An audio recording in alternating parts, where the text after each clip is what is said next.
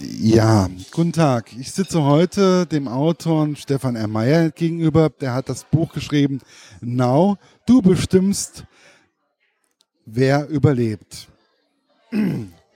Und es ist ein Buch über eine für mich persönlich sehr nahe Zukunft. Und ich habe mich während dem Lesen oft gefragt, wie kommt man auf die Idee, als Autor so ein Buch zu schreiben über dieses Thema? Ja, äh, darauf zu kommen ist gar nicht so schwierig. Man muss einfach nur im eigenen Leben mal zwei, drei Schritte zurücktreten und sich anschauen, was um einen herum passiert. Äh, und äh, versuchen, äh, vor allem wenn man Kinder hat, zu erahnen, äh, was in der Zukunft äh, gelten wird, welche Zustände herrschen werden. Und äh, da war bei mir ein immer bei aller Positivität, mit der ich dem Leben gegenüberstehe, aber bei großen Strömungen und großen Bewegungen immer auch eine große Sorge und eine große Beunruhigung. Und das hat sich eigentlich mit dem Beobachten des, Fortschritt der, des Fortschritts der Digitalisierung, der Erfindungen, äh, die wir sozusagen gratis alle in unserer Hosentasche oder Handtasche mit uns herumschleppen, äh, bei mir die Frage aufgeworfen, äh, wie sind die Ebenen dahinter? Was passiert da? Ähm, ist das alles statisch oder ist das ein Prozess? Und wenn es ein Prozess ist, wo führt dieser Prozess hin und was macht er mit uns Menschen? Und laufen wir auf einen Konflikt zu zwischen Technologie und Menschlichkeit, also auf einen Zusammenstoß zwischen Maschine und Mensch?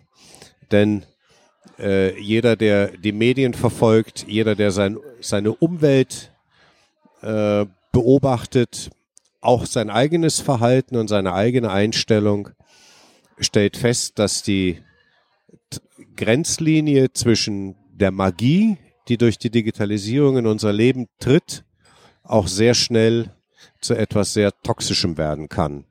Und das auf einer Mikroebene für jeden Einzelnen, der durch das Verwalten von mehreren sozialen Social Accounts überfordert werden kann genauso wie auf der Metaebene für eine Gesellschaft äh, innerhalb eines Landes, einer Stadt oder einer, einer, einer, einer, einer Zivilisationsgruppe, nehmen wir die erste und die sich entwickelnde Welt und dann vielleicht auch die schon abgehängte Welt.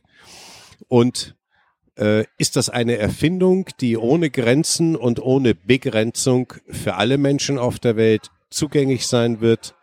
Oder ist das nur der Ausdruck einer neuen Form, einer Elitisierung der Gesellschaft?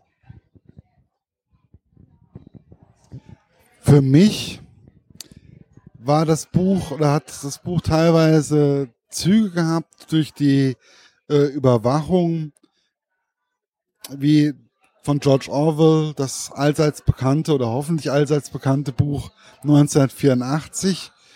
Und was geht in Ihnen vor? Ich habe das ja damit verglichen. Was hat es in Ihnen erzeugt? Hat es, können Sie damit leben, dass ich da, dass ich da bestimmte Parallelen gefunden habe oder stört es Sie? Das stört mich überhaupt nicht, im Gegenteil. Äh, wenn äh, jemand das Buch in die Nähe von äh, George Orwells 1984 bringt, dann ist das für kann das für einen Autor nur ein Ritterschlag sein. Und äh, es gab beim Schreiben die leise Hoffnung, äh, dass das passiert, ohne selber den Anspruch zu haben, das in irgendeiner Form forcieren zu wollen. Ähm, aber äh, George Orwell hat, äh, und das ist das große Geschick und die große Kunst an diesem Buch, etwas geschafft, dass er nämlich gleichzeitig die Meta- und die Mikroebene ver verknüpft hat. Das heißt, eine systemisch werdende Technologie, die ein Unterdrückungsinstrument wird über die Überwachung und gleichzeitig in die tiefste innere, privateste und intimste seelische äh, Befindlichkeit des Einzelnen eindringt, indem äh, eben durch das nicht mehr auskommen können einer Überwachung die Lüge zur Wahrheit wird. Ja, aber es ist ja jetzt doch zum Beispiel auch in diesem Buch so, dass ähm, man durch den Chip, den man implantiert bekommen hat, ja auch bei Ihnen, bei Now, ein, ja, in die Persönlichkeit eingegriffen bekommen hat. Oder wurde, vielmehr. Das ist vollkommen korrekt. Äh, die äh, Grundbedingung äh, für das Teilnehmen an der total vernetzten digitalen Welt, die zu einem digitalen Paradies wird, wie ich sie genau beschreibe, allerdings nur für einige sehr wenige. Die Grundvoraussetzung dafür ist die totale Transparenz. Ähm, und äh, insofern ist Now ein Warnbuch, äh, auch insofern, als dass äh, die totale Transparenz äh, in einer Gesellschaft durchaus etwas Wünschenswertes sein kann, äh, wenn sie nicht in Händen von jemandem liegt. Das heißt, wenn das System, das es betreibt, niemanden gehört, wenn es kein, wie 1984 Ministerium gibt, das es verwaltet und damit eine politische und auch eine machtpolitische äh, Aufgabe damit durchsetzt beim Bürger und insofern unterdrückt. Das ist bei Now nicht der Fall. Und wir sind auch über dieses Stadium hinaus. Äh, der Big Brother ist in Now äh, sehr viel gegenwärtiger, weil der Big Brother nicht nur guckt, wo gehen wir hin, mit wem reden wir, was sagen wir und zuhört und das auswertet und auch kommentiert, sondern in Now äh, ist der Big Brother in unserer Blutbahn drin und er sieht, er liest unsere Gene und er äh, analysiert permanent ein großes Blutbild von uns und steuert auch die Ernährung, die wir haben werden. Das sind Dinge, wo man sich sagt, das kann man sich gar nicht vorstellen, äh, die es aber schon gibt, die technisch absolut machbar sind. Und äh, diese Entwicklungen führen wie scheinbar parallel wirkende Eisenbahnschienen am Horizont zusammen, nämlich genau zu einem System, in dem hinterher alles verknüpft ist. Und das ist das Erschreckende an der Entwicklung, weil niemand hat einen Plan, wie wir damit umgehen. Niemand hat eine äh, ethische Leitplanken, äh, hebelt das eigentlich alles aus, was wir kennen an Freiheit, an Parlamenten, an äh, Exekutive, an Legislative, äh, wischt das das alles weg? Und die Antwort dazu ist glasklar ja. Wie dicht sind wir eigentlich mittlerweile an dieser Vision von Now? Gibt es, gibt es da schon Parallelen auch in der heutigen Zeit oder ist es komplett irreal?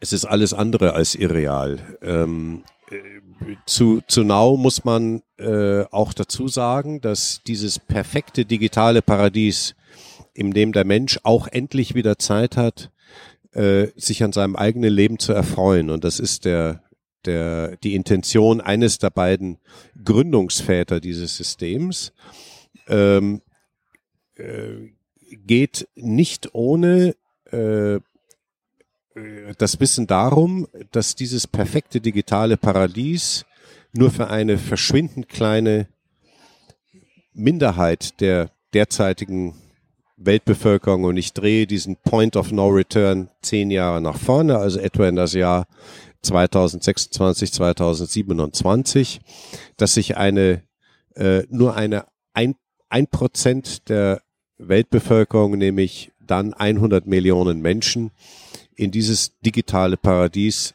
zurückziehen wird können und auch dauerhaft dort wird leben können. Das ist eine ähm, Zahl, die sehr brutal klingt, äh, die aber gar nicht so unrealistisch ist, wenn man sich heute 2017 im Januar oder Februar äh, sich die Reichtums- und die Vermögensverteilung auf der Welt anschaut. Acht Männer besitzen so viel wie die der weniger vermögende Teil äh, wie die weniger vermögende Hälfte der Weltbevölkerung und ein Prozent der Menschheit besitzt so viel wie der komplette Rest.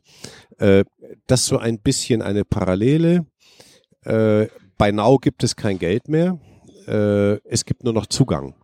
Aber wenn ich mich heute frage, ob jemand, der 28 Milliarden Dollar, Euro oder was auch immer besitzt, ob er das Geld jemals sieht, anfasst, wie Donald oder oder äh, Donald Duck drin baden, drin, Dagobert Duck darin badet.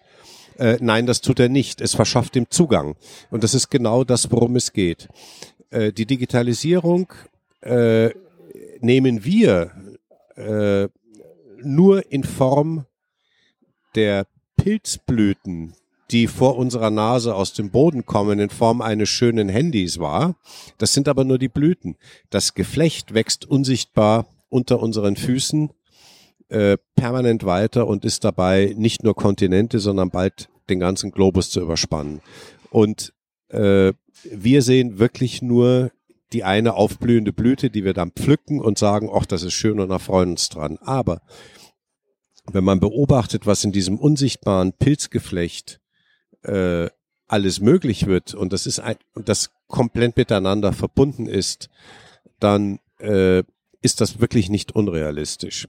Die herrschende Meinung der, ich nenne sie mal digitalen Philosophen und Zukunftsforscher äh, in vielen Teilen der Welt geht davon aus, dass es 20 Prozent der Menschheit möglich sein wird, digital vernetzt sehr gut weiterzuleben. Äh, ich überspitze das und äh, spiegle damit auch die aktuelle Vermögensverteilung auf der Welt wieder und ähm, bringe es, breche es runter auf ein Prozent zu 99. Den 99 Prozent schaltet Now, der Superalgorithmus, äh, Strom und Daten ab und wirft damit 99 Prozent der Menschheit um 150 Jahre zurück. Ähm, Sie haben ja einige Dinge beschrieben, wie zum Beispiel der ähm, Drucker, der die Nahrungsmittel herstellt oder der 3D-Drucker. Ähm, wie dicht sind wir in der heutigen Zeit ähm, schon daran, dass es Drucker gibt, die das alles auch herstellen können? Also es wurden ja auch ähm, zum Beispiel von den 3D-Druckern sehr lebensdauernd, also sehr stabile Materialien hergestellt. Wie dicht sind wir da mittlerweile? Wir sind mittlerweile so weit, dass wir äh, nicht mehr davon reden können, dass wir mit 3D-Druckern unsere komplette äh, Produktions- äh, und Herstellungsverfahren revolutionieren. Äh, man kann heute schon eine Ebene weitergehen. Es gibt Fabriken, in denen 3D-Drucker 3D-Drucker drucken. Das heißt, äh, die komplette Fertigung von dem, was wir in Zukunft brauchen werden, und das beinhaltet Baumaterial genauso wie Nahrungsmittel, genauso wie alles andere, was wir an Fortbewegungsmittel, Flugzeugen, Motorenteile, äh, lässt sich heute schon weitgehend im Druckverfahren herstellen. Das Entscheidende für uns ist ohne Manpower. Das heißt, ohne äh, den Arbeitseinsatz der menschlichen Kraft, so wie wir es bis heute aus der auch industriellen Massenproduktion gewohnt werden sind. Das wird alles sehr, sehr, sehr radikal geändert. Äh, in unserer Zukunft, vor allem aber auch für die Zukunft unserer Kinder. Wir sind schon so weit. Ähm, äh, es gibt Roboter, die werden innerhalb von wenigen Wochen komplett aus dem 3D-Drucker hergestellt.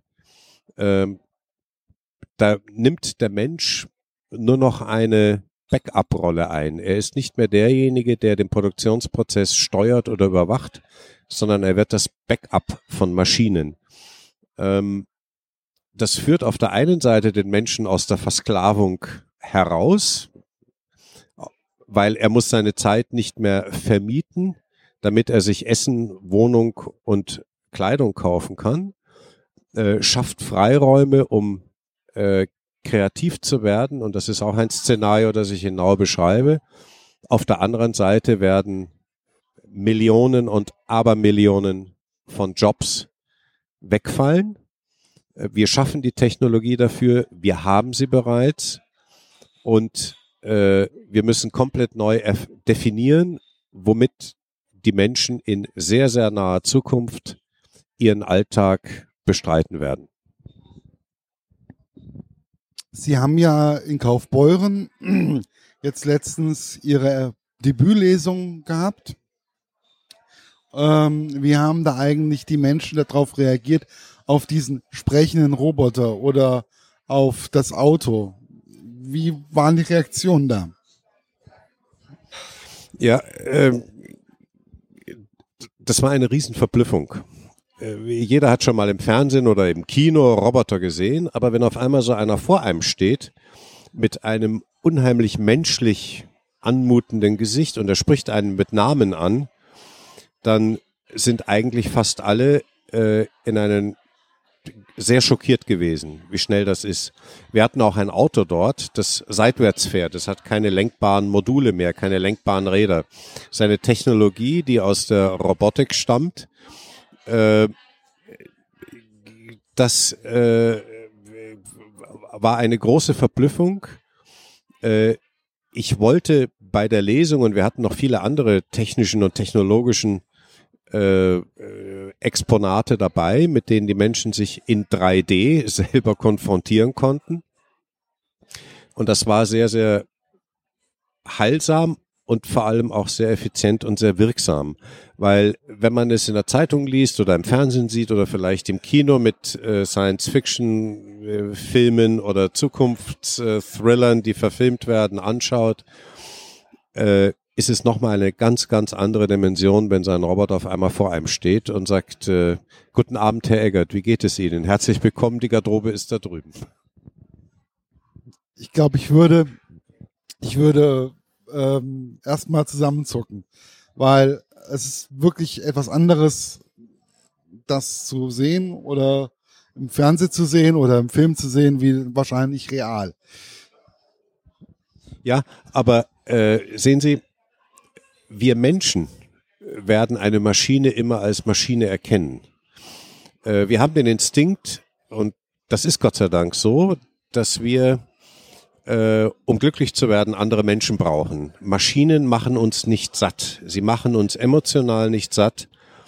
Äh, und sie äh, lassen immer eine Lücke übrig. Das kann, das können nur Menschen fühlen, auch wenn viele Begegnungen, die wir mit anderen Menschen haben, nicht unbedingt zu einem äh, zum ewigen Glück führen, aber Maschinen machen uns emotional nicht satt, das ist so. Und wir werden, solange Computer kein Hormonsystem haben, und das werden sie nie haben können, äh, solange Computer und Maschinen keine Hormonsysteme haben, werden wir die Maschine immer als Maschine erkennen können. So faszinierend, so niedlich, so schlau, so clever und so smart sie auch daherkommen mögen.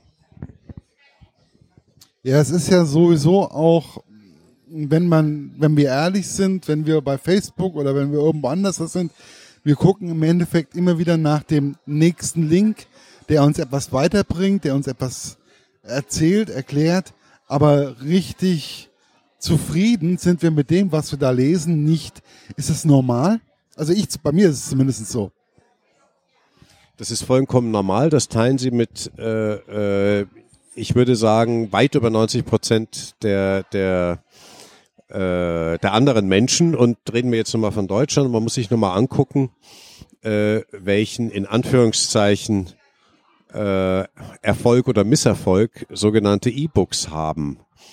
Ähm, wir werden, ich komme nochmal auf in der Konfrontation in der direkten mit dem Roboter oder mit einer Drohne auf die emotionale Sättigung zurück, auf die wir unbedingt brauchen. Äh, Facebook das Internet, das Netz, das World Wide Web hat keinen Anfang und kein Ende.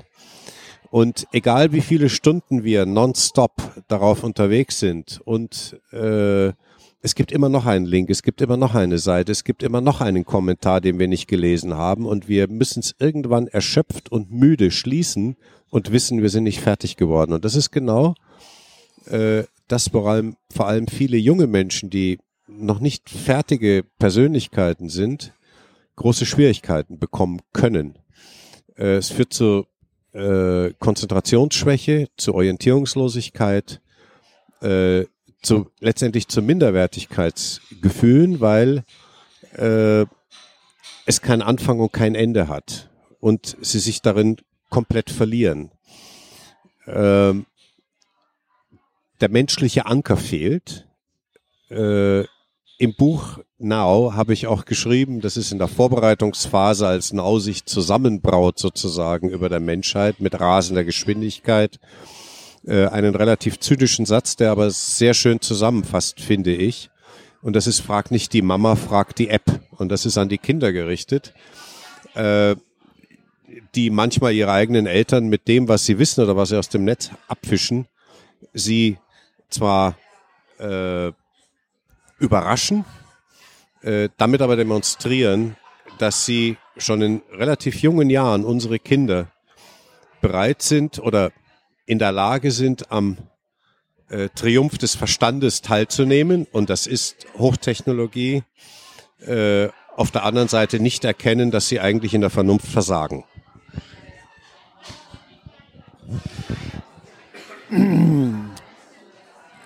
Was bei mir bei dem Buch zu starken Irritationen geführt hat, das wissen Sie auch anhand meiner Rezension, war die schnelle Rückreise von Spark von, vom Norden Amerikas oder Nordosten Amerikas ähm, zurück nach New York oder ja, nach Florida. Florida war genau angesiedelt. Kalifornien. Ähm, Entschuldigung. Ähm, das ging mir etwas zu schnell. Warum war das so? War das wegen dem Plot oder wegen etwas anderem? Das ist äh, auch eine Intention gewesen, um äh,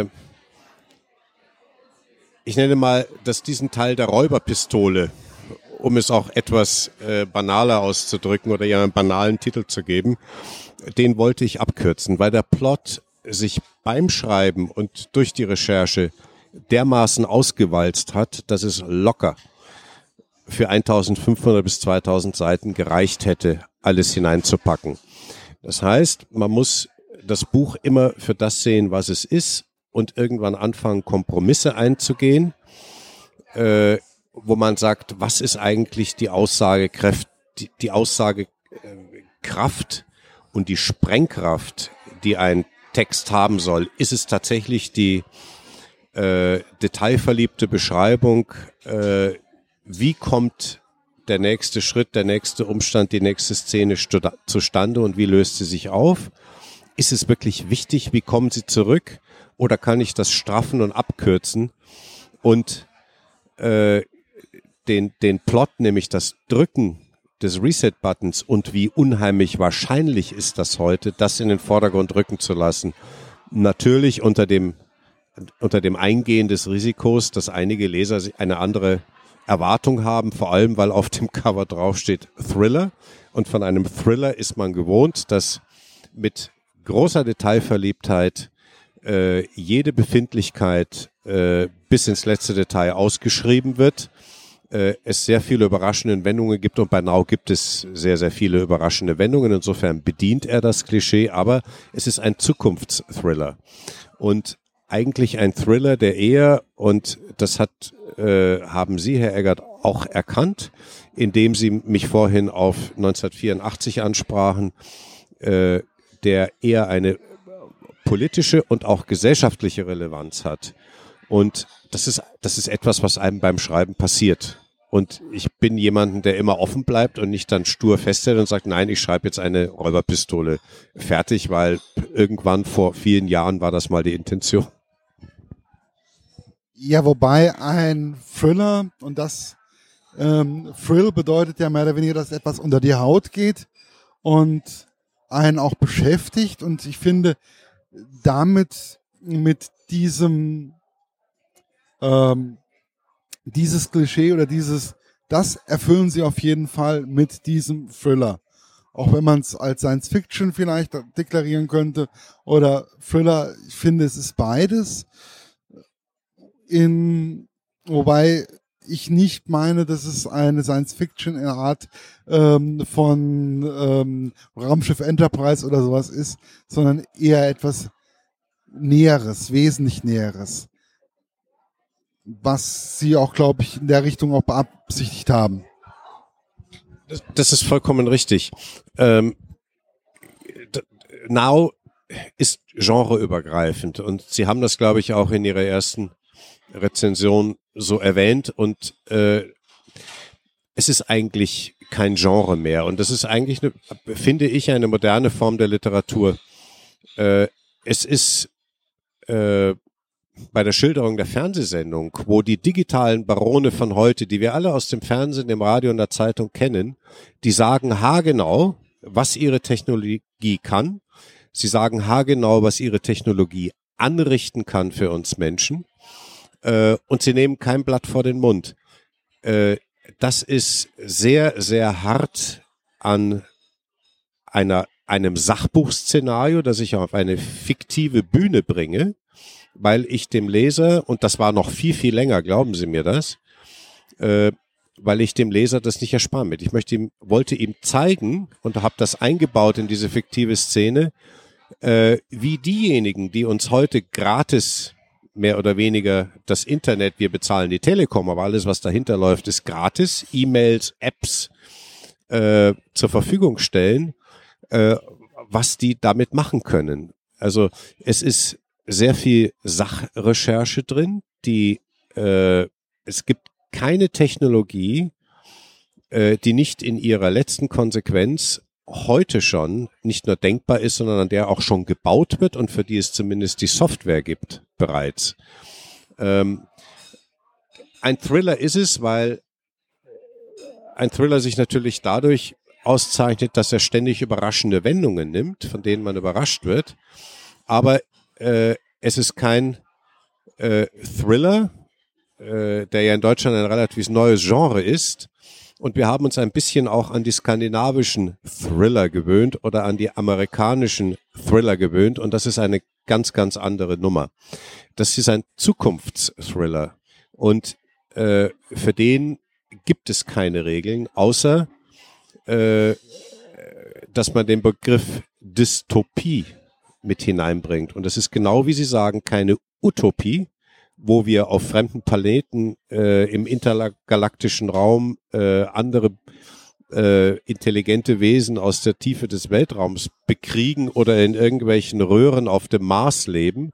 Das wäre eine Utopie. Nein, es ist eine Dystopie. Es arbeitet mit vorhandenen Technologien, mit vorhandener Technik und es arbeitet vor allem mit dem Ist-Zustand der Welt und dem Planeten den wir im Moment äh, haben, äh, den Raubbau, den wir an ihm betreiben und äh, dem Verhalten, unserem Verhalten, das in eine Richtung geht, die äh, nicht erkennen lässt, äh, dass wir, und entschuldigen Sie meine saloppe Formulierung, den Mist, den wir im Moment anstellen, äh, in irgendeiner Form einstellen werden. Es geht eigentlich immer weiter, immer schneller, immer höher und äh, immer gedankenloser und immer bedenkenloser. Es erhebt sich zwar eine immer größer werdende Anzahl von Menschen, die spüren, irgendwas läuft hier sehr, sehr falsch, aber das ist noch lange keine kritische Masse und ich hoffe, dass Now mit dazu beiträgt, dass einige Menschen anfangen nachzudenken. Und ich sehe das auch nach den wenigen Tagen, die Now auf dem Markt ist. Äh, in der Lebenslänge eines Buches sind wir wirklich äh, erst ein paar Tage auf dem Markt mit dem Buch. Äh, welche Kommentare die Leute auf der Homepage hinterlassen und zu Hunderten. Und das ist äh, alles sehr fundiert und äh, die Menschen machen sich müde. Das heißt, es ist eine tiefe, tiefe Sorge, die viele Menschen haben. Was passiert mit unserer Zukunft und welche Welt hinterlassen wir unseren Kindern? Und das ist eigentlich die Stoßrichtung von Now. Und deshalb sei es mir verziehen und dem Verlag verziehen, wenn wir äh, gesagt haben, wir äh, sehen in dem, in dem Buch und in dem Ansatz des Reset-Button-Drückens, was Now ja tut, eine Relevanz, die über dem Genre bedienen des rein literarischen Vergnügens einen Thriller in epischer Breite äh, äh, auszuwalzen, äh, dass das wichtiger ist. Und ich glaube auch, dass sich das durchsetzen wird. Ähm, es gibt dieses Genre eigentlich nicht, weil Now viele Genres eigentlich versucht zu vereinen. Es ist auch einhellig in allen Kommentaren so, dass das Buch niemanden kalt lässt. Egal wie man es findet und egal ob man sich mehr Thriller-Action erwartet, egal ob man sich mehr äh, technologische Utopien vielleicht erwartet, dass äh, vielleicht viele sind enttäuscht auch, weil sie äh, keine Utopien, keine fremde Galaxien, keine Raumschiffe herumfliegen lesen, äh, sondern alles ganz reale Dinge, aber umso furchterregender aktuell ist es eigentlich. Und das sehe ich auch aus den Kommentaren der Leute zu dem Buch. Aber wie ist es eigentlich? Ähm, wird es, also ich hatte nach der letzten Seite ähm, das Verlangen, das nächste Buch von Now anzufangen. Ähm, wird es Now 2 geben oder ähm, bleibt das bei dem einen Werk? Es wird selbstverständlich weitergehen. Ähm, äh, das Buch, man, ich darf und kann und soll natürlich auch nicht verraten, wie es ausgeht und was dann eigentlich mit der Erde, mit der Menschheit und mit diesem Paradies passiert. Aber äh, selbstverständlich wird es eine Vorsitzung geben und ich sitze auch schon fleißig dran. Ja, gibt es etwas, was Sie den Hörern noch sagen möchten oder irgendetwas, worauf Sie vielleicht achten sollten? Äh, ich bin, auch wenn ich ein Buch geschrieben habe und, und das man in jeder Buchhandlung im Internet kaufen kann, aber ich tue mir immer schwer, äh, Ratschläge zu erteilen an Menschen, die ich nicht kenne, weil jede Situation und jedes Leben ist unterschiedlich. Jede Biografie ist individuell. Äh, hat ihre äh, Daseinsberechtigung, aber das, was ich eigentlich versuche, meinen eigenen Kindern, meiner eigenen Familie und meinen eigenen Freunden, das heißt im mir erreichbaren und zur Verfügung stehenden Raum auszustrahlen, ist es, dass das Leben sehr schön ist und dass wir viele Probleme äh, uns einfach nur einreden. Und wenn wir uns darauf besinnen, äh, mit welcher, mit welchen wenigen und einfachen Mitteln wir zu einer anderen Achtsamkeit uns selber, aber auch unseren Mitmenschen gegenüber kommen können, äh, dann lässt es vieles in einem anderen Licht erscheinen. Es ist so, als würde man eine andere Brille aufsetzen. Sie tragen ja auch eine genauso wie ich aufgrund einer Sehschwäche. Nehmen Sie die Brille ab und gucken Sie kurzsichtig in die Welt und setzen Sie dann eine Sehkorrektur auf und dann sehen Sie die Welt ganz anders. Äh, so oder ein bisschen ähnlich äh, kann man auch ans Leben rangehen. Das ist nicht die rosarote Brille. Äh, es sind auch sehr viele Betäubungen verfügbar für uns, die uns äh, fertige Schemen äh, liefern. Aber noch einmal, äh, die führen nicht zu einem natürlichen Fortschreiten unserer eigenen Biografie und unseres eigenen Glücks. Man kann im Leben glücklich werden, äh, wenn man sich an, an Dingen orientiert, die einem selber wichtig sind. Und dazu muss man sich selber erstmal kennenlernen und sich auch selber respektieren. Das führt automatisch dazu, dass man auch für andere Menschen einen anderen Respekt äh, aufbringen kann. Dann bleibt mir nur noch eins übrig, mich zu bedanken und ja, schönen Tag noch. Ich bedanke mich und äh, vielen herzlichen Dank, dass ich Ihr Gast sein durfte.